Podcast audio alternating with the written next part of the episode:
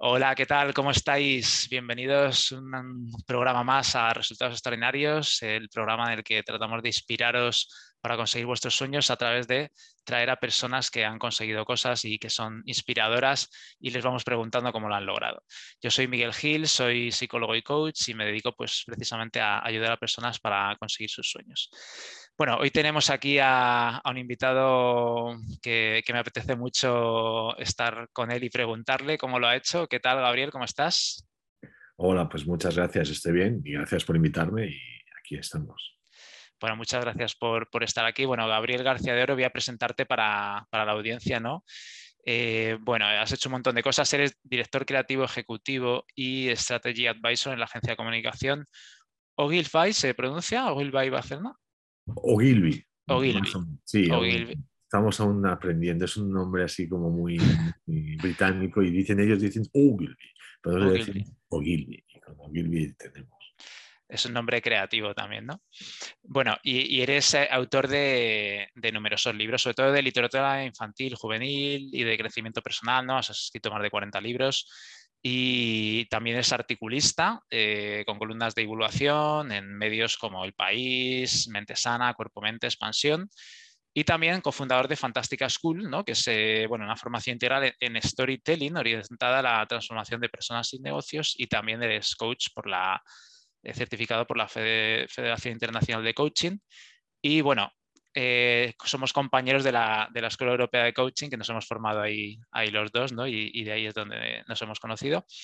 Bueno, Gabriel, eh, la verdad es que yo creo que tienes una trayectoria muy interesante. Ah, bueno, uno de los libros que has hecho, Story Coaching, que se lo quiero recomendar a la audiencia. Eh, este libro es, es muy bueno, es inspirador. a mí me transformó. Yo creo que es, es todo un viaje.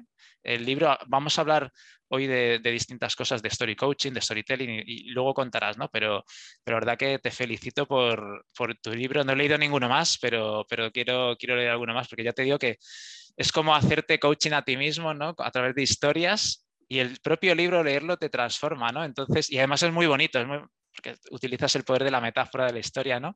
Entonces, nada, enhorabuena por, por eso en primer lugar. Muchas gracias, muchas gracias. Bueno, Gabriel, pues a ver, eh, si te parece, vamos un poco por áreas para ver cómo has conseguido las cosas que has conseguido, ¿no? Por ejemplo, empezando por el tema de, publicidad, ¿no? ¿Cómo has logrado tener éxito en este campo, Gabriel? Bueno, al final es, es, una buena pregunta. Yo cuando entro, o sea, yo nunca estudio para ser publicista. Yo, mi carrera es la filosofía. Yo me licencio en filosofía hay un momento de la vida en el que dices, vale, ok, estudio filosofía y ahora qué. ahora qué quiero hacer con esto.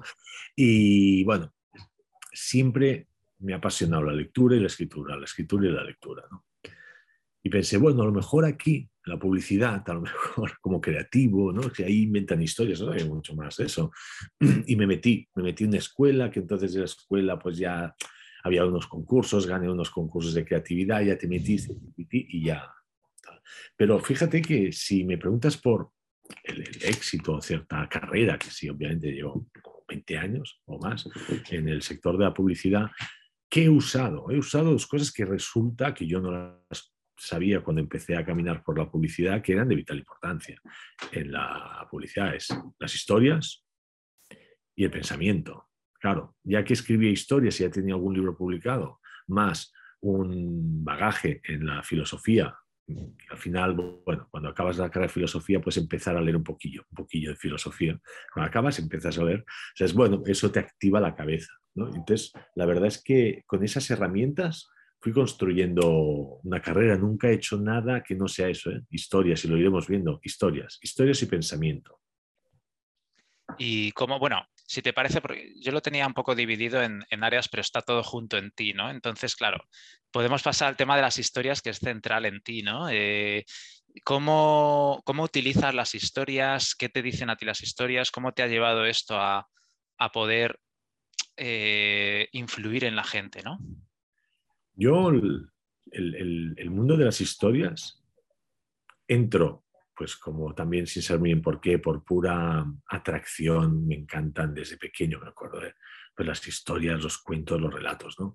De tanto que te gustan, pues supongo que hay gente que le gusta mucho la mecánica y desmonta el reloj, desmonta el juguete, ¿no? Cuántas anécdotas de un chico que está... Y de pequeño desmontabas el coche, ¿no? Se empieza a intentar a desmontar las historias y intentar entender qué tienen, qué, me atrapan, qué me.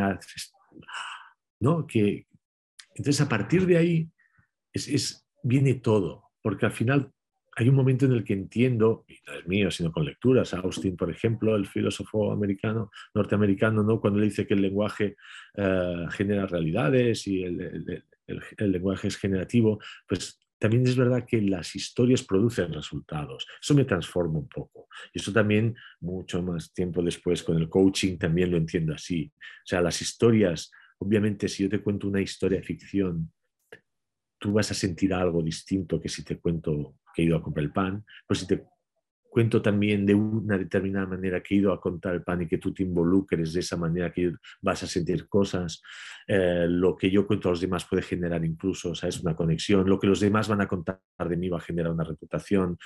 Claro, todo esto al final para una marca, para la publicidad también es importante, ¿no? Contamos historias de marca para que la gente cuente de nosotros o de ese cliente, pues cosas, ¿no? Te digo, wow, entonces somos historias y es la clave de todo, somos historias y, nos, y entendemos el mundo como historias. Creo que Nietzsche apunta a esta realidad de que somos seres narrativos.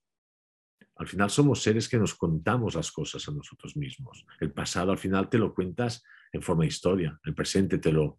También a mí estamos aquí, es una historia. Y de ese desmontar ese coche, ¿no? ah, pero si es lo mismo cuando yo me estoy, estoy recreando, estoy recordando con una historia esa cena familiar que fue bien o mal, ¿no? Si tiene las mismas partes que una historia de los tres cerditos, y más o menos de lo mismo, ¿sabes? Sin insultar a nadie de esa cena, no, eso es broma, ¿sabes? Pero tiene los mismos mecanismos. Sí, o sea que por un lado estaba la pasión de los relatos y, la curiosidad, ¿no? La curiosidad de decir cómo es esto, ¿no? ¿Cómo, de qué está hecho esto? Y, claro, con eso eh, te fuiste dando cuenta de que está muy conectado con el ser humano en sí mismo, ¿no? Es casi, ya te diré que no es una conexión, es que es una esencia.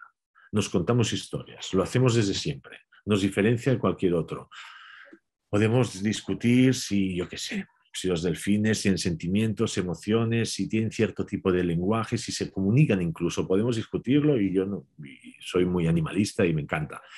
Pero que se cuenten historias de mentira, falsas, absolutamente falsas, que nunca, no, no es que nunca hayan pasado, sino que somos absolutamente conscientes de que nunca van a pasar ni existir, como los tres cerditos, nunca va a haber tres cerditos y una madre cerda que es el largo de aquí, jamás en la vida y que eso nos sirva para crecer, eso no hay. En, la tierra, como mínimo, no hay. No hay otro ser que explique una gran mentira para contar una gran verdad, ¿no? que sería lo que decía Vargas Llosa de la literatura. ¿no? Bueno, eh, es, como que estamos hechos de eso, ¿no? es, es una gran parte de eso.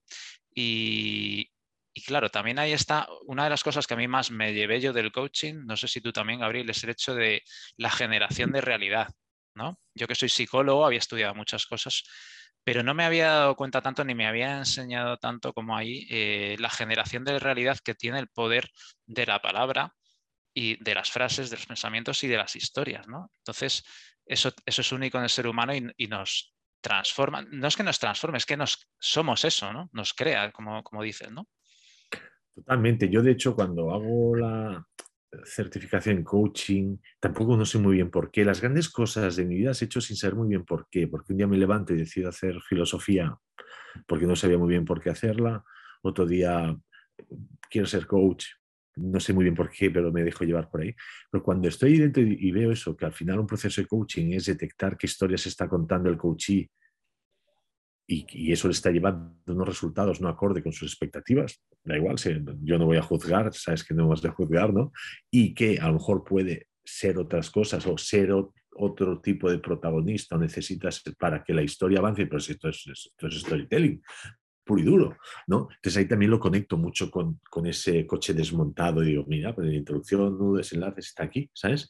Está los, el viaje y tal. Obviamente mucha gente también lo, lo ha visto y, y, lo entiende así, pero a mí digo, perfecto, porque ahora ya lo tengo todo, ¿sabes? Historias para las marcas, historia para uno mismo, historia para niños, todo historias, todo lo mismo. Parece que haga muchas cosas, al final siempre es lo mismo. Pero es la, misma historia, ¿no? La misma historia, lo que haces.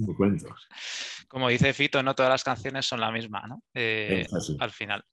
Bueno, fíjate que también vas diciendo, me parece que apuntas una clave tuya, Gabriel, que es dejarte llevar, pero a mí me da la sensación que no es casualidad, ¿no? Que hagas filosofía, que te dejes, o sea, que es no sé si más o menos consciente, pero que, tú te has ido conectando con algo tuyo que te llamaba, que te vibraba, y entonces haces filosofía, luego haces, también hiciste coaching y eh, te pusiste con las historias, ¿no?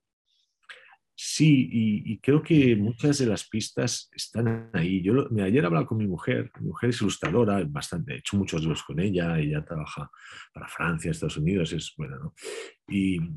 Y hace talleres y tal, y dice, ostras, ¿cuánta gente? Voy a coles y cuántos profes incluso me dicen, yo dibujaba súper, era de las personas que dibujaba bien en la clase, o ahora he vuelto a dibujar, ¿no? O, y la gente deja de dibujar, ¿no? Dibujamos todos los niños, dibujamos, en un momento lo dejamos a saber tú por qué, a razón de qué, o de ser mayores esas cosas, ¿no? Entonces, a veces la pista está ahí, esas cosas de niño, de niña, que te hacían eso, que no servía para nada más que para ser, ¿no? ese, ser que se genera siendo, como ah, sabemos bien los del coaching ontológico, ¿verdad? Y, y, la respuesta está ahí. Yo seguramente he hecho un esfuerzo para ser ese yo pequeño, hacerlo grande, no mayor, ¿sabes? No, que sea mayor, eh, se ha hecho mayor el yo pequeño, no, ampliar ese yo pequeño. Me gustan las historias y siempre que he tenido una buena idea, un buen, eh, pues venga, las historias. ¿Te gustaba? Me gusta mucho leer, pues escribe eso. Entonces sí, la, solución siempre suele estar por ahí, pues, atrás, en lo que ha sido. ¿Eso lo has hecho de forma consciente, Gabriel? ¿O es algo que, digamos, lo tenías muy fluido? Yo lo he hecho bastante consciente porque también hay un momento, soy muy infantil, en el buen sentido de la palabra, y quien no le cae a veces pues un poco niñato también puedo llegar a ser. Pero sí que he conectado siempre con el mundo infantil, por eso escribo para niños, grosso modo, mis, el 80% de mis libros son por una franja de 8 o 12 años. Dicen que todo escritor escribe en la franja en la cual se ha quedado traumado de alguna manera, no lo sé, ¿sabes? Eso es para, el psicoanalista. pero en la creatividad... Uh, el playfulness que dicen en inglés, ¿no? ese, juego, esa recreación, esa conexión con el niño interior, eso, eso siempre he oído hablar de, en la publicidad, es, has de conectar porque aquí creamos como creamos, hemos de tener ideas y no se crean ideas con traje y corbata, ya me explico, ¿sabes? sino con pantalones cortos y rodillas rascadas, o sea, se, se crea así. Y entonces siempre me ha obligado a estar por eso supongo que también he estado a gusto en, un sector en el que llego desde lejos, ¿no? llego desde la filosofía. He estado a gusto y me he sentido bien acogido y hijo adoptivo ¿no? de, esta ciudad llamada publicidad. Me he sentido a gusto por eso, por esos valores de, del playfulness, que no sabría cómo traducirlo, de la conexión con el niño, de la prueba, del atreverse. Todo eso es muy infantil y, y eso conectaba, ya no solo con mi literatura infantil y mi afán por eso, sino conmigo mismo. Entonces ha sido buscado y encontrado al mismo tiempo. A veces lo busqué, estaba ahí, está muy, muy evidente en la publicidad. Es, es como que estás en, un, en tu océano, ¿no? Tú mm. eres un pez y en ese océano estás nadando y, y, has encontrado de este océano, dentro de este océano, pues tus elementos, ¿no? Como Decía también Ken Robinson, que habla también pues, de, lo que decías antes, ¿no? De, encontrar tu elemento de niño, ¿no? que luego se pierde, no se pierde, pero te olvidas y, lo que sea. ¿no? Eh, bueno, y para ti, eh, Gabriel, ¿cuáles son los ingredientes que usas en las historias para intentar llegar a la gente? Sea con un anuncio, sea con un libro, sea con un artículo. Pues mira, hay, hay un momento también en el que yo leo muchos manuales. Soy un fan, soy muy friki ¿eh? de las lecturas, leo de todo. Entonces, hay, hay, casi un género que son manuales de cómo escribir y escribir y esto, hay muchos. Y me encanta porque cada, ni que te lleves una idea de cada uno de esos libros, pues oye, por 10 euros, 12 euros que vale, pues una idea, ¿sabes? La tengo siempre. Vale la pena. Que quieras, ¿no? y entonces al final, y también lo conecto mucho con el coaching, que está muy... La, la emociones. El poder de la historia reside en conectar emocionalmente con la otra persona, punto. Si no conectas emocionalmente, Obviamente, pues has de entender pues, que existen muchísimas emociones, ¿no? Hay cinco básicas, pero la combinación podemos hablar de casi 300, ¿vale? Y todas tienen un storytelling asociado, eso también nos suena, ¿verdad? Lo que nos cuenta la rabia, lo que nos cuenta, ahora no voy a entrar aquí, ¿no? Pero sí que esto también me permite a mí y me está permitiendo últimamente decir, vale, voy a contar este cuento, voy a contar, voy a tener que hacer esta presentación delante del cliente. ¿Con qué emoción quiero conectar? Hay un diseño emocional también. ¿Cómo quiero que salgan de la reunión esta gente que va a venir aquí? ¿Entusiasmados? ¿Dudando de si nosotros somos su agencia de verdad y a lo mejor la que tienen no? ¿Con la alegría de haber encontrado esa idea que encaja perfectamente? ¿Abrumados por la cantidad de trabajo? ¿Con qué emoción puedo llegar a conectar? Ese diseño emocional a mí me empieza a abrir la cabeza para luego construir las cosas, pues, los acontecimientos. Una cosa son los acontecimientos. Otra vez, ¿con qué emoción voy a conectar? En este libro, el niño, ¿cómo quiero que esté? ¿Sabes? Ah, quiero que esté, vale, con alegría, que se divierta, alocado, que la sorpresa haya muchas sorpresas, pero también una reflexión. ¿Desde dónde? Desde el miedo, porque hablo de, yo que sé, de los miedos propios del niño, desde el asco, por lo que fuera. ¿sabes? Y ese diseño emocional previo a mí me, funciona un montón, pero incluso cuando, no sé, aquí a veces ha venido el presidente mundial de Ogilvy, ahí somos muy así. vale, ¿cómo queremos que salga este señor? ¿Qué historia le vamos a contar? ¿Cómo? enfadar porque somos unos patanes no le hemos... puede ser, es una emoción también Entonces eso me va muy bien. O sea que conectas primero, me recuerda a Spielberg que decía yo primero voy al corazón y luego a la razón, ¿no? Que e, eso hace que la persona esté ahí, ¿no? Si le resuena de alguna forma, ¿no? Y luego, ¿cómo, cómo armas la historia en base a, la emoción para que te funcione? Bueno, obviamente, si imagínate, ahora estamos aquí y dices, vale, voy a escribir un libro, por ejemplo, ahora quiero escribir un libro de miedo, de miedo.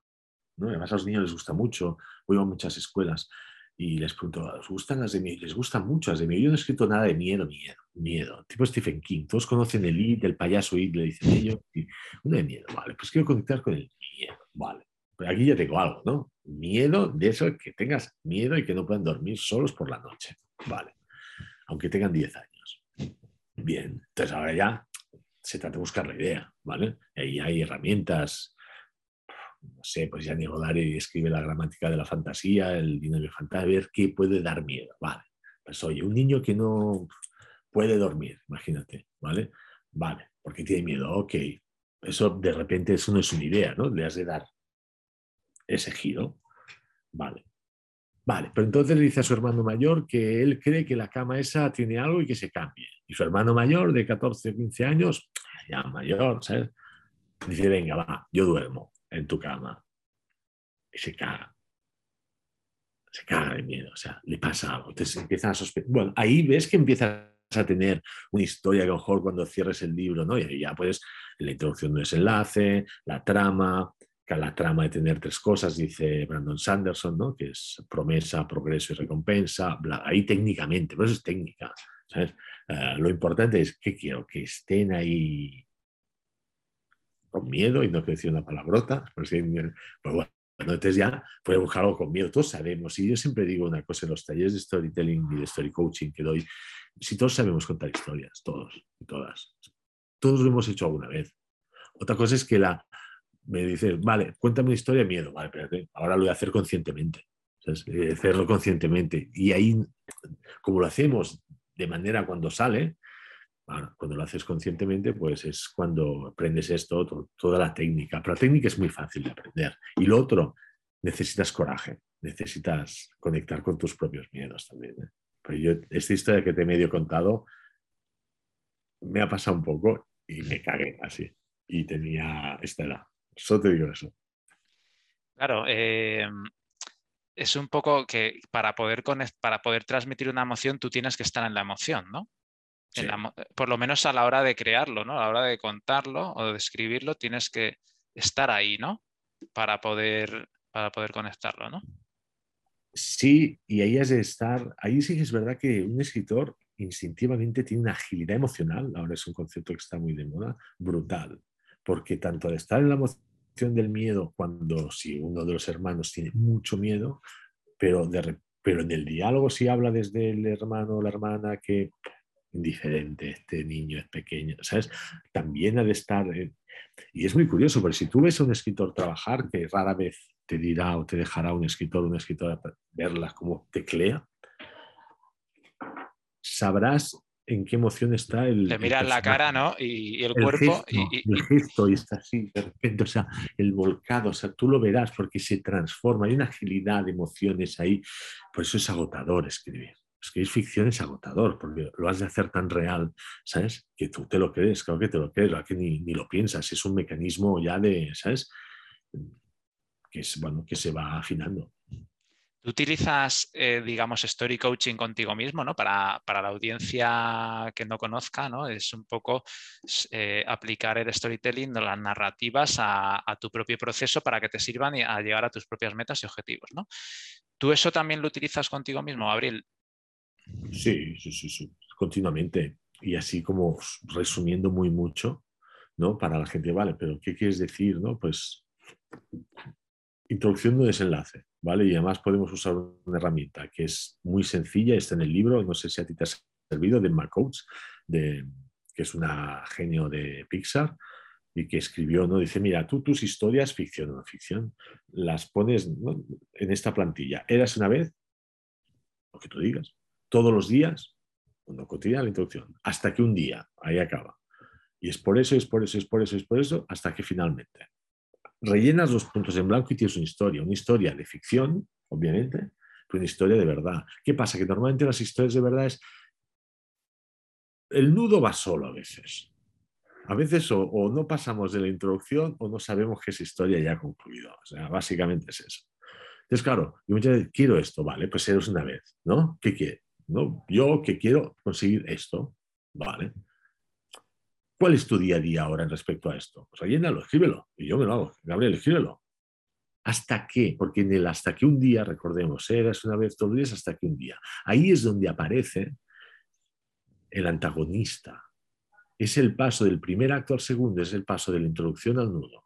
Y, y muchas personas, yo incluido, queremos vivir una historia de pedir un aumento. Pero no pasamos de la introducción. Nos queda, quiero un aumento, quiero un aumento, me están maltratando, son, esta gente son unos cabrones, me están maltratando, quiero un aumento. Vale, ¿qué es un aumento? ¿Por qué? Porque es que lo estás haciendo bien, vale. Ese es tu, ¿no? tu mundo familiar. Pero ¿qué ha de pasar? ¿Has de, ¿Has de pedir una cita con este? ¿Has de hablar con la secretaria para que ir al despacho de la jefa que te dé el aumento? ¿Qué, qué has de hacer? ¿Qué has de hacer? Pues, de aquí no, ¿qué has de ponerlo en práctica? Y es por eso que, que, estás en el despacho, y ¿sabes? Hasta que finalmente te lo dan o no te lo dan. Porque tú, hemos de tener en cuenta una cosa, ¿eh? No, no somos una sola historia nosotros. No, no, es una historia. Nosotros somos un universo narrativo propio y con nuestra vida que colisiona con otros universos narrativos de otras personas. Está hecho de muchos storytellings, de muchas historias. Esta es una.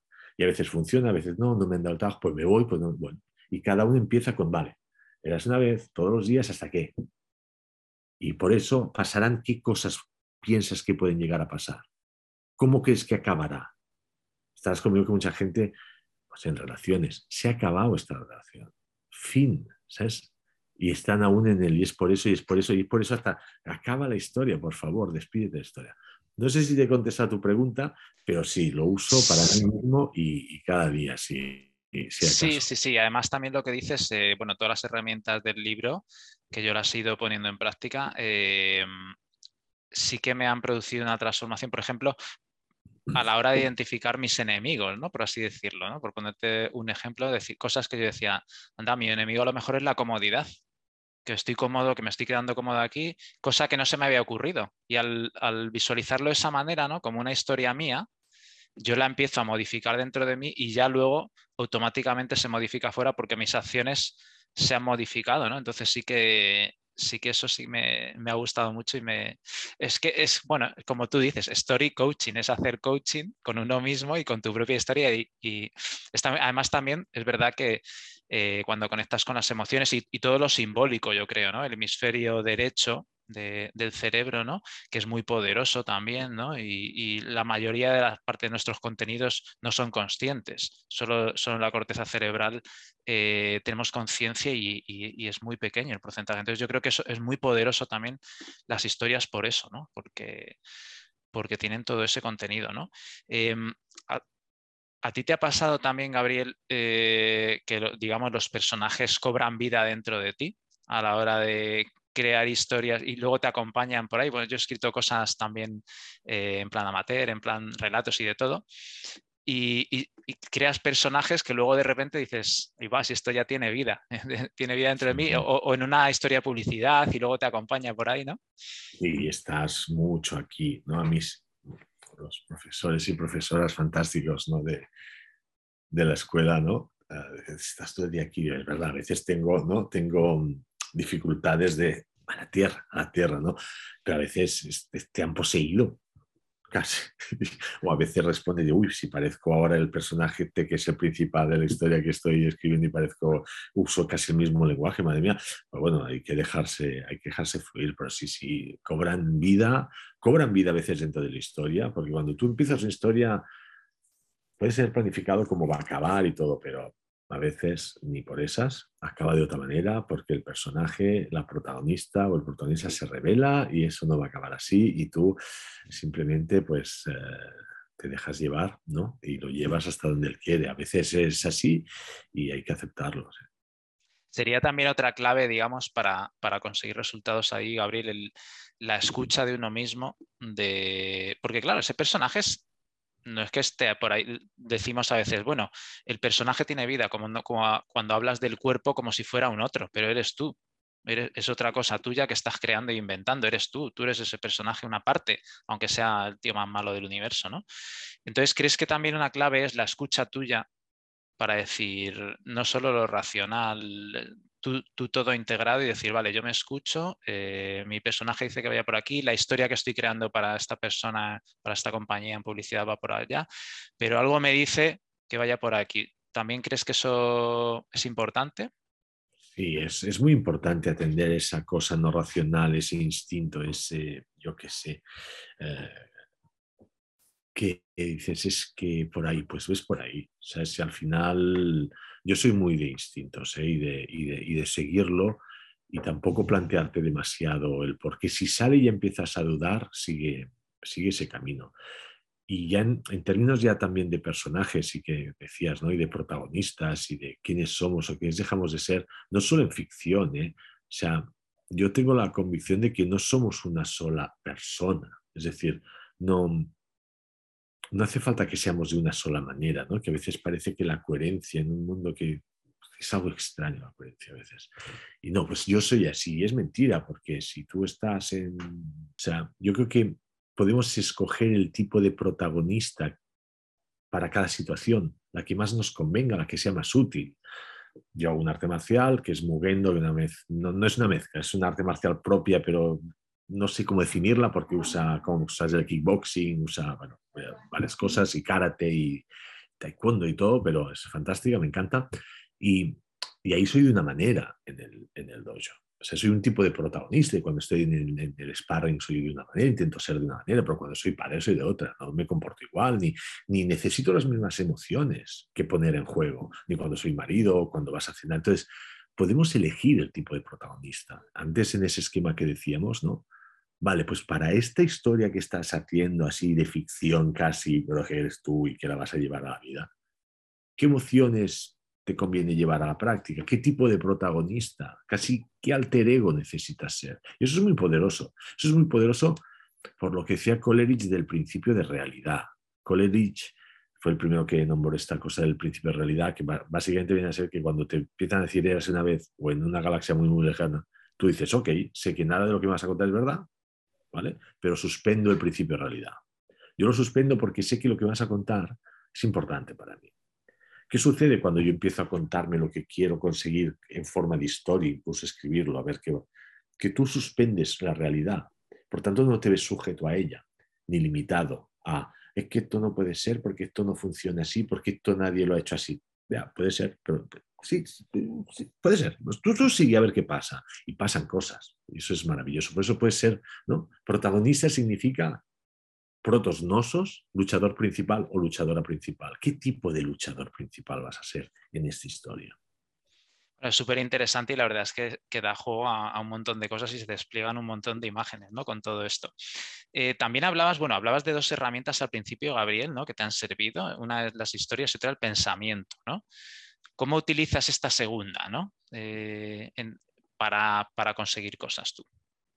Yo, eh, hay que educar el pensamiento, hay que, hay que alimentar el pensamiento crítico, hay que forzarse casi, esforzarse no es una palabra que me guste mucho a mí, pero sí dedicarse a, leer textos que excedan tu capacidad a priori y, te ensanchen la cabeza. ¿Sabes? Y eso te lo trae la filosofía, que intenta explicar cosas complicadísimas, como por qué las cosas son así y no son de otra manera. Es casi un juego mental, ¿no? Lo que pasa es que esto te ensancha la cabeza, alimenta ese espíritu crítico. A mí la filosofía me ha servido para mucho. Cuando yo noto que un poco la cabeza me empieza a funcionar un poco más lenta o no estoy, no me veo yo tan con esa chispa, con ese tono físico, ¿no? Que los, a los futbolistas, ese tonillo físico, pues yo leo filosofía.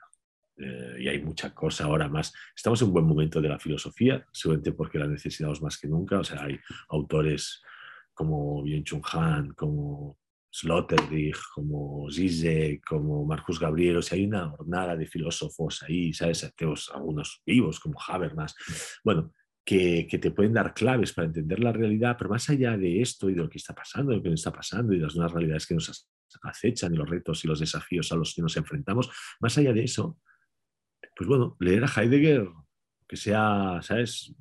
Pequeños fragmentos, te hace, te, hace darle a las palabras peso, significado, y eso la cabeza lo mueves. Es como las pesas. Las pesas son pesadas, fáciles no son de levantar. Pero ¿qué pasa? Que luego, pues, luces musculillo, ¿no? Pues lo mismo con la cabeza. Y eso me ha servido mucho para, claro, que al final aquí buscamos ver las cosas desde otro ángulo, las estrategias, ¿no? vale, sí, esto significa esto, pero también puede llegar a significar esto y podemos entrar a la idea por aquí. Eso te, lo da la filosofía y también la poesía, ¿eh? que es otra manera de filosofar. La poesía también, pero eso es aparte. Pero a mí me ha servido mucho la filosofía. O sea, para buscar fortalecer tu mente, buscar nuevos ángulos, ¿no? Buscar nuevas ideas, exponerlas, ¿no? ¿Alguna Mm, ¿Alguna cosa más que utilices tú eh, para lo que utilices el pensamiento que te haya servido aparte de eso? Mm, bueno, para entender lo que pasa, ¿no? Cuando, por ejemplo, no sé, ahora que está muy de moda, ¿no? Byung-Chun Han, ¿no? El filósofo de origen surcoreano que escribe en alemán, y yo creo que ya es casi alemán.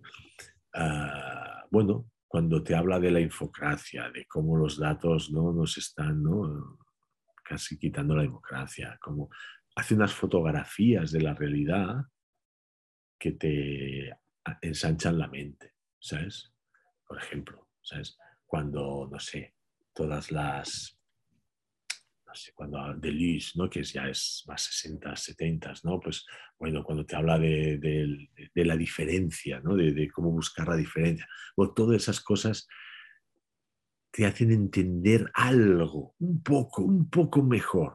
no, no, dejarte llevar por lo obvio, por lo que está ahí, por lo aparente, incluso por las, ¿no? las noticias y lo que te dicen. Yo me acuerdo bien en la primera clase de la primera, del primer curso de filosofía del primer año, ¿no? nos dijo el, creo que el, el, catedrático Petit se llamaba, si no me equivoco ahora, pero me quedó lo que nos dijo. Dijo, la filosofía os servirá para, si tenéis suerte y acabáis la carrera y tenéis mucha suerte, sabéis leer y escribir. Sabéis leer y escribir, dijo él. Mucha suerte, ¿sabéis? saldréis sabiendo leer y escribir.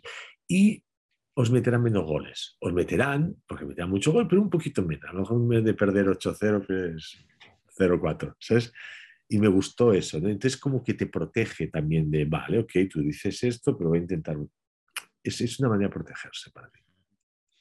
Bueno, es muy interesante eh, las herramientas que usa Gabriel y cómo, qué dificultades has tenido para en tus desafíos, retos, ¿no? Y cómo las has conseguido superar. al final yo creo que tampoco no... Las grandes dificultades eres tú mismo siempre, ¿sabes? Y, y dejarse enterrar por una frase que yo siempre he peleado con ella, el no tengo tiempo, ahora no es el momento. No siempre culpamos al tiempo, ¿sabes? Tal vez como pasa, no nos regañará, ¿sabes? Como el tiempo pasa, no nos regañará el tiempo. Pero, pero las grandes dificultades han sido sobre todo el, postergar, el, bueno, no, pero ahora no es el momento, ¿sabes? No, yo quiero hacer un libro, lo hago, ya está. El tiempo, ya verás que, ya verás que hay tiempo.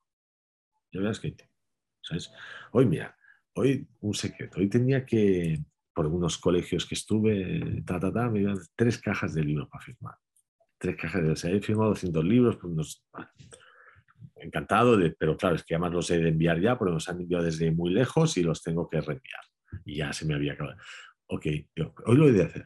Hoy lo voy a hacer. No, pero no tengo tiempo. Pero hoy lo voy a hacer. He ido a comer, he comido en media hora, he vuelto aquí y lo he hecho. ¿Sabes? Pero la pelea contra el tiempo y contra el... Pero no me va a dar, no me va a dar tiempo. Eh, para mí me, ha costado mucho. Y ¿sabes qué me ha servido mucho? El arte marcial, la disciplina, la constancia. Mi sensei lo dice, ¿no? Siempre dice, un cinturón negro es un cinturón blanco que nunca ha faltado a clase. Eso es bueno. ¿Y cómo te sirve, o sea, cómo has, cómo has implementado a nivel práctico esa disciplina, ¿no? ¿Cómo, ¿Qué te dices? ¿Cómo lo has hecho? Es no decirse demasiado, es hacerlo. Es cuando tú estás haciendo y te dicen 30 flexiones de examen, que no sé si qué es, bueno, tú vas de pie y otra y tú vas de pie, empiezas por la primera y vas contando hasta la 30. Ya está. Es que no hay más. Además, manda uno, es el sensei, no se discute, no se discute. 30, 30 flexiones, está, no se discute. Así, un poco el dejarse guiar también por otras personas y también el, tema de que a mí me, parece que, es un lema increíble y a ti que eres de la publicidad, just do it. ¿no? Es que es, eso, es just do it. O sea, hazlo y ya está, ¿no? ¿Y alguna dificultad? Bueno, ¿ibas a decir algo? Sí.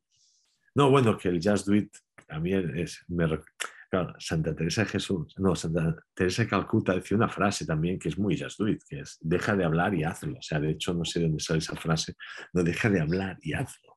Y, y siendo discutir, no con otros, eh, contigo mismo. Si yo he dicho por la mañana que voy a firmar esos libros, no, discuto, mando yo. O sea, como somos muchos, ¿no? Ya está, lo hemos dicho, ¿verdad? Hemos quedado esta mañana duchando que íbamos a firmar los libros, ¿verdad? Pues no discutas, ahora los haces, ya está, no haberlo dicho, ya está, no discuto. Y resuena un poco contigo que nos pasa, yo creo, a las personas que, estamos ahí mucho en la imaginación, en la creatividad, ¿no? Y yo lo llamo el director de, mí mismo, ¿no? que tú tienes también ese papel, ¿no? Y está en el lóbulo frontal ese, director del cerebro, ¿no? Y tienes la capacidad de decir, no, lo hago y ya está, me aguanto y punto, ¿no? Entonces a mí también me sirve mucho lo de, lo de just do it, ¿no? Em, bueno, eh, ¿cómo, aparte de, mm, estas dificultades, eh, Gabriel, eh, cuáles son las palancas que tú utilizas para conseguir resultados? Me refiero como palanca o alguna herramienta que tú uses para levantar algo que, que, tú solo no podrías, una palanca que es un instrumento que levanta algo pesado, ¿no? algo que te potencia. ¿Cuáles dirías que pueden ser? Bueno, a mí me potencia mucho la familia y el apoyo familiar. Claro, tú ten en cuenta que yo casi todo lo que hago lo hago sentado, solo y en el ordenador o en una libreta, ¿sabes? Porque tanto sea preparar los cursos o las clases, los talleres para Fantástica, ¿no? Eh, School, los libros, los artículos, la publicidad, al final, entonces, claro, necesitas varias cosas de la familia, una cierta comprensión de espacio y tiempo, ¿no? De estoy aquí, entonces ahora estoy aquí. También es verdad que yo necesito de comprender que cuando no estás aquí has de cerrar este mundo, ¿sabes? Ir con ellos, pero necesitas su comprensión, su apoyo y también su fantasía. A mí me sirve mucho mi hijo. Mi hijo cuando, no sé, hablar con él, su fantasía, su imaginación, sus ganas, su ingenuidad en el genuina, ¿sabes? es brutal, ¿no? Ah, eso, eso lo uso. También ciertas dosis de, fe, de fe en uno mismo, ¿sabes? De, fe en el destino, llámalo como quieras, de decir, bueno, vamos a ver, vamos, entrégate al proceso, ¿no? Como dicen, entregarse al proceso a veces, a veces me ayuda. Ah, y obviamente también para escribir, pues tienes cierta gente con la que confiar, si te atascas en un argumento, si no acabas de ver claro, pues comentarlo. En publicidad también trabajamos mucho, mucho en, equipo, ¿no? ¿verdad? A lo mejor el escritor trabaja más solo, pero aquí las ideas salen de brainstormings, con lo que decimos nosotros el peloteo, no tuya, mía, mía, tuya, ¿sabes? Ese tiki-taka, si lo preferimos futbolísticamente.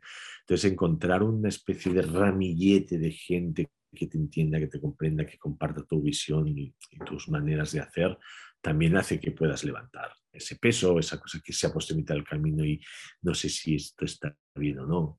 Y han de ser de confianza que decir que si no está bien, te han de decir, yo creo que no está bien, ok, no pasa nada una cosa es la cosa y otra cosa es ¿no? el ser o, el hacer. Y yo creo que sí que la confianza en uno mismo, Gabriel, es muy importante. ¿Tú qué utilizas para entrar en la confianza? Pues supongo que la fe a veces, ¿no? Y, y cierto optimismo, es decir, ok, si si vemos las historias, ¿no? ahora vuelvo al mundo del storytelling, el héroe, el protagonista, ¿no? El protagonista en el nudo vive lo que se dice las complicaciones progresivas, ¿verdad? Y, y por complicaciones progresivas significa que, hombre, en el minuto, cuando en el principio del nudo nadie le pone el súper desafío final, que no, ningún autor hace eso, ningún autor hace, ¿no? Va aprovechando. Cada una que supera le sirve de aprendizaje para la siguiente, que es más alta, hasta el punto de no retorno, ¿vale? pues confiar en que si esto está ahí es porque puede ser superado de alguna manera por mí, que puede ser resuelto, que puede ser afrontado, que, pues, ¿sabes? que de algo me va a servir, eso también me, relaja mucho, ¿sabes? Me relaja Como el verle un sentido y ver que de alguna forma tú vas a tener capacidad, ¿no? Totalmente, totalmente. Y si no, también va a ser para algo, a lo mejor para, ¿sabes? Para afrontar otra dificultad y aprender cosas que necesito saber Ah, para luego. Cierta confianza en, el, en, ese destino, ¿no? Tú has dicho sentido, o sea, es sentido y destino, mismas letras, distinto orden, como cita el libro. Pues sentido y destino tiene una relación. Pues es muy importante todo eso y, fíjate que aquí también el tema de las historias cómo ayudan, ¿no? Porque al final lo visualizas, ¿no? Eh, eh, y, y, también podemos ver en muchas historias que, bueno, no siempre los héroes superan todo al principio rechazan la llamada o se fallan, tienen que aprender, ¿no? Entonces, meterte en ese proceso como una historia en ti mismo te ayuda también a decir, bueno, puedo crecer como tal persona y además te puedes coger los atributos de ese héroe y meterlos dentro de ti y, como decíamos antes, meterte en ese rol y, hacerlo, ¿no? Eh, tú, para ti, Gabriel, ¿qué es el éxito? Pues no lo sé y me lo he planteado algunas veces. ¿eh? eh yo no sabría decir, es decir, al final cuando uno piensa o si tienes éxito o si no, es algo que nos pasa a cualquier ser humano por la cabeza. Yo ahí al final no sé si soy muy conformista o no, pero tiendo a, a ponerme en un ranking ¿no? De la humanidad viva del planeta. Digo, creo que estoy por encima de la media. Algunas cosas por trabajo propio y otras no. Solo pues vivir en ciertos entornos pues ya te está poniendo en, un sitio que a lo mejor si vives en otros ¿no? no has hecho nada para merecerlo, pero ahí está. Entonces, al final no, yo me considero con mucho éxito. Tengo un trabajo que me gusta, tengo una pasión que me apasiona, ¿sabes? Eso es importante. A veces las, las pasiones te destrozan, esta no, me apasiona. Ah, tengo una familia que quiero, tengo, sea, yo qué sé, capaz, entonces ya, ya está. No, quiero más cosas, quiero, conseguir nuevos retos, nuevos desafíos. Para mí también ese, es el éxito. ¿Quieres vender más libros? Bueno, supongo que sí, pero no por vender más libros, sino por llegar a más gente. No, es que es distinto. Entonces, a veces es verdad que lo confundimos con dinero. ¿no? Éxito es tener una mansión en no sé dónde. No tengo necesidades mucho de mansiones porque ¿quién va a limpiar todo eso? Siempre me pregunto, ¿quién va a limpiar todo eso? Madre mía, que, ¿no? si ya me cuesta la casa, ¿sabes? Entonces yo no sé qué es el éxito. Supongo que hacer lo que uno quiere y, poder hacerlo. Otra cosa es que si yo tuviese, yo qué sé, pues hay gente que no, que tiene que tener tres trabajos para pagar no sé qué, para no sé cuántos, y entonces no puedes ni tener tiempo ni de verdad para escribir o te has... Bueno, esa circunstancia no la tengo, por tanto, oye, bendito sea Dios. Bueno, yo creo que también es muy importante para lograr resultados en, lo, que tú haces, los valores de uno, ¿no? Eh, en tu caso, ¿cuáles son los valores más importantes, Gabriel, para ti? Para mí, el, a ver, la, como valor, a ver si, a ver si sirve esta, ¿eh? vamos a ver si son las, las distinciones, ¿no? La, la, creatividad es un valor para mí, es importante ejercerla, practicarla, fomentarla. El amor, el amor también, el amor, pero hacer las cosas con amor, eso es cubierto tampoco no hace tanto, es con amor genuino, un amor, ya sabes, ¿eh? un amor decir, esto, esto, esto lo he hecho de corazón y lo voy a compartir con amor. ¿Sabes? Y voy a intentar ser amable, que también es otra de las cosas que he aprendido últimamente, con tarde. Amabilidad.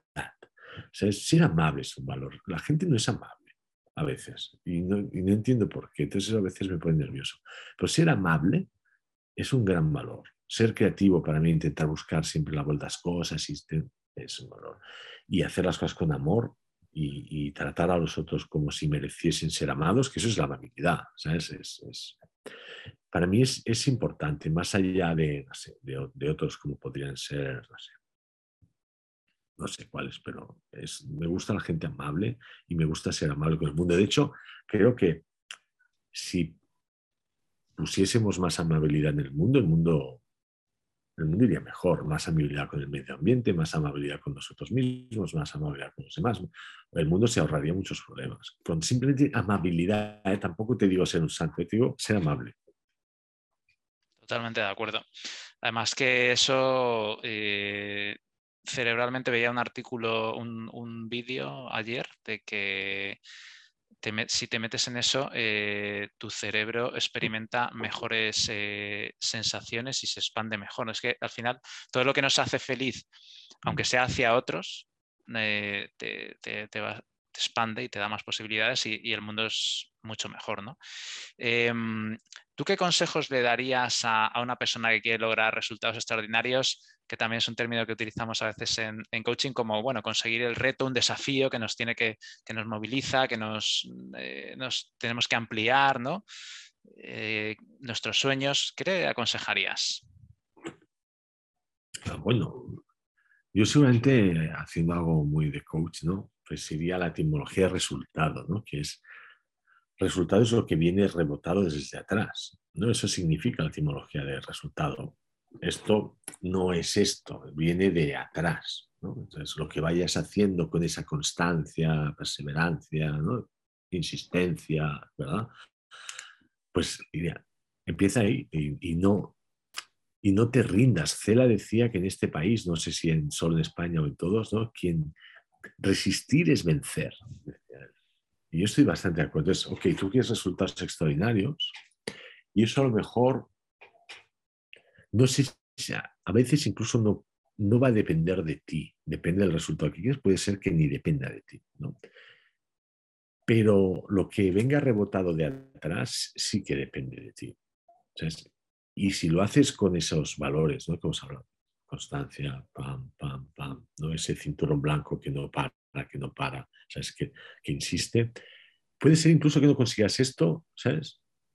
Sino que consigas otras cosas que a lo mejor te apetecen incluso más. Eh, sería como el octavo toro del Zen. Deja de buscar el resultado extraordinario, ponte a, ¿no? ahí, a hacer las cosas que crees que te van a guiar ahí y ya verás. que a lo mejor la vida es súper maja y te da un cosas mucho más chulas de lo que tú habías imaginado. Muy chula tu reflexión. Em, ¿Quiénes son tus héroes, maestros, personas inspiradoras para ti? Yo tengo una suerte que es una capacidad inaudita para encontrar maestros por todas partes.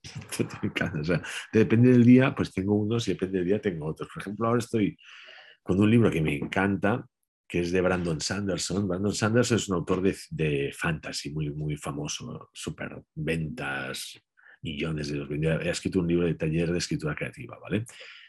y, explica cosas muy bien, muy bien explicadas, muy sencillas. Y ahora él es un maestro. Para mí, no, he leído su ficción, pero la voy a leer. O sea, fantasy no lo practico mucho, pero ahora me voy a leer todos sus Nacidos de la Bruma y Archivo de las Tormentas y todo eso que tiene. Ahí voy a. Ese es un maestro. Obviamente, luego siempre hay muchos maestros que están perdurables. ¿vale? A nivel de literatura, un referente sería Gianni Rodari, para mí, que de hecho el nombre de Fantástica School se lo debemos a él, ¿no? Gianni Rodari coge la frase Novalis de esa de si dispusiésemos de una fantástica como disponemos de una matemática, habríamos aprendido el arte de inventar, ¿no? Y Gianni Rodari dice, vale, pues voy a hacer la gramática de la fantasía, cómo explicar, cómo crear historias para niños y para no tan niños. Y son una serie de, de herramientas para crear historias. Se la hace la gramática de la fantasía. Yo como me encanta Gianni Rodari y sus cuentos y todo, cuentos por teléfono, por ejemplo, eh, cojo fantástica, ¿no? De ahí. Entonces es un maestro siempre. Eh, igual que, yo que sé, Arnold Lovell, pero también, yo que sé, Ana María Matute o, Gloria Fuertes también en el ámbito infantil ese país, me encanta. Ahí.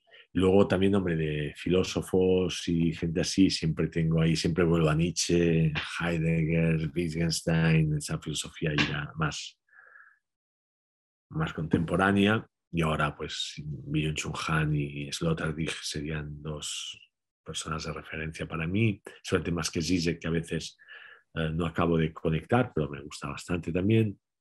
Te digo, tiene una capacidad para tener maestros increíble, ¿sabes? Pero también gente de la calle, o sea, mi sensei ahora es, es mi maestro, es de otros ámbitos y de tal, pero dice cosas que a mí me inspiran un montón, ¿no? El otro día, y hablando con, con relación con eso que me decías de los, de los resultados extraordinarios, ¿no? Pues él nos enseña a combatir. Yo no sé mucho, yo ahora me voy a examinar de naranja raya, pero yo sigo ahí, pom, pom.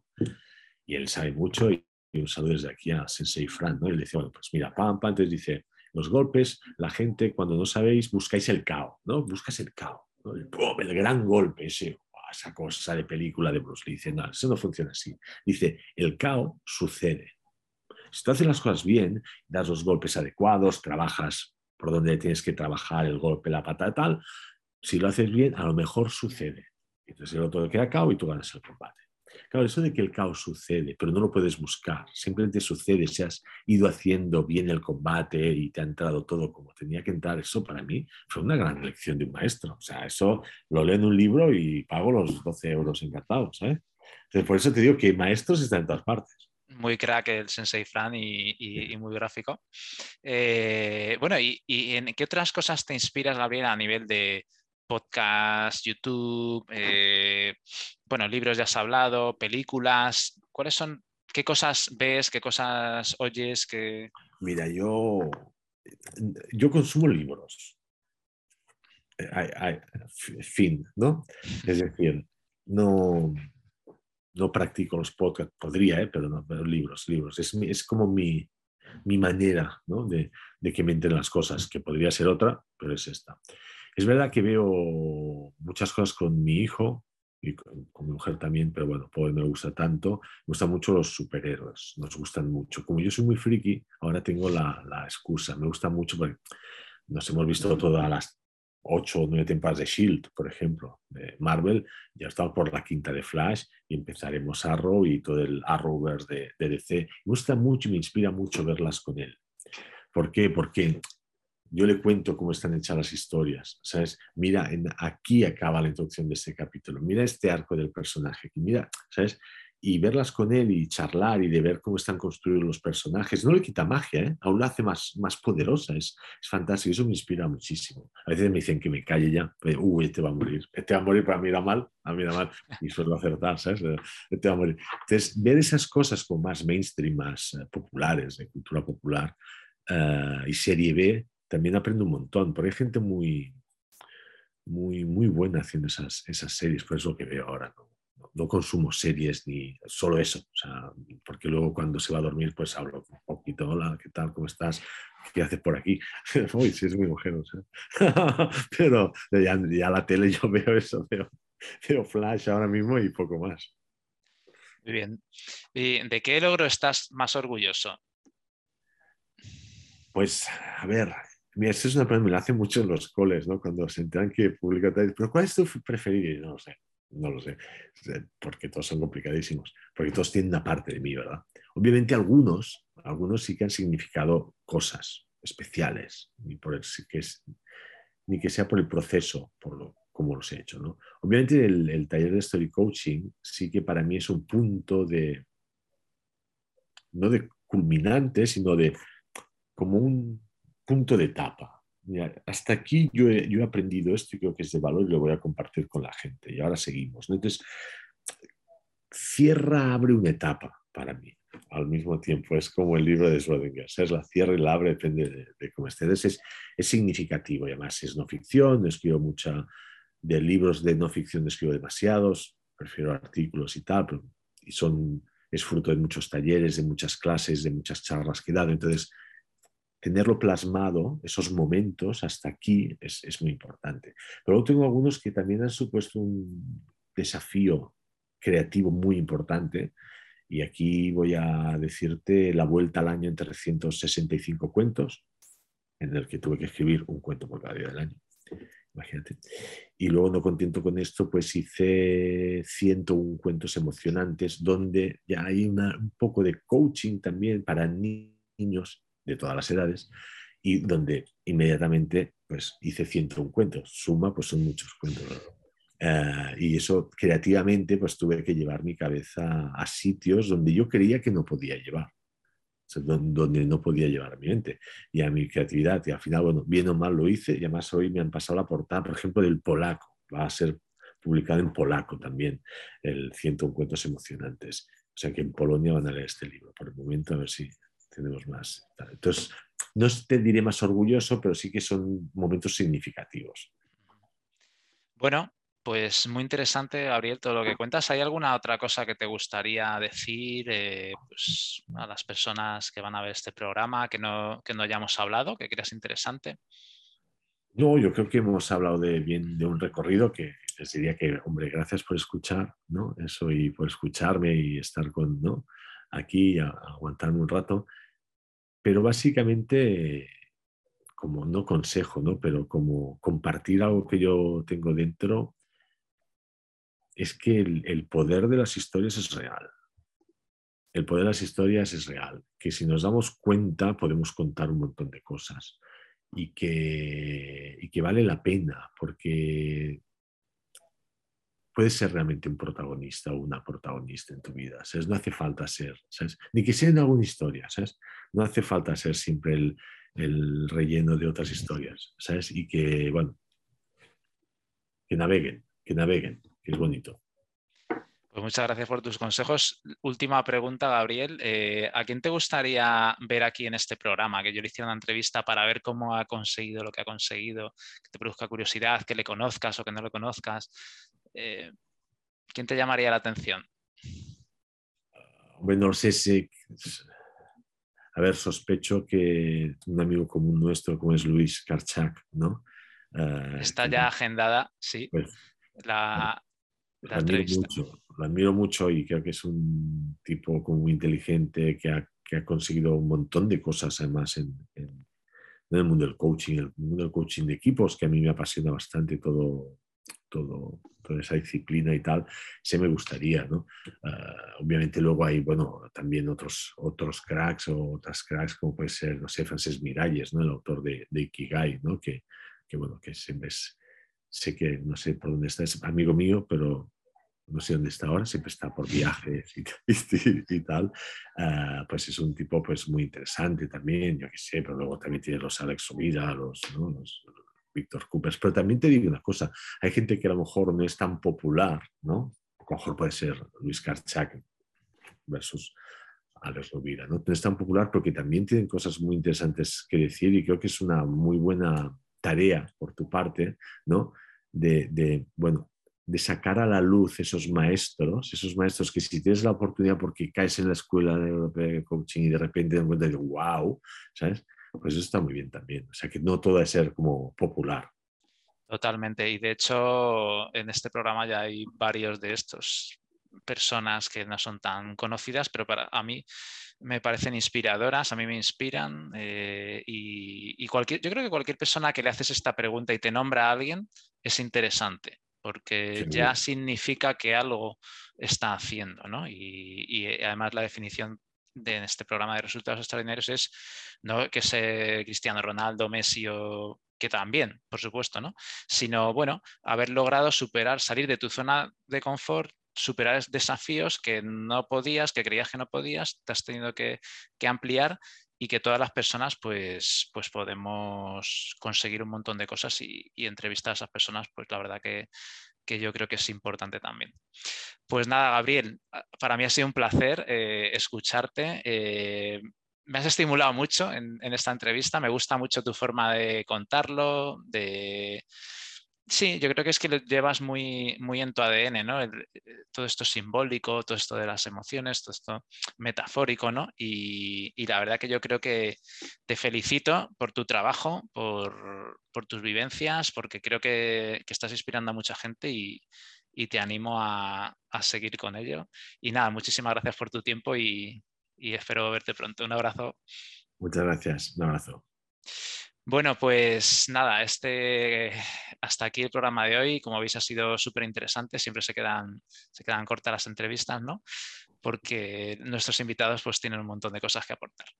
Así que nada, emplazaros al siguiente programa de resultados extraordinarios en el que traeremos a otra persona que nos hablará de otro ámbito y de otras cuestiones para soplar debajo de vuestras alas. Hasta entonces, un abrazo.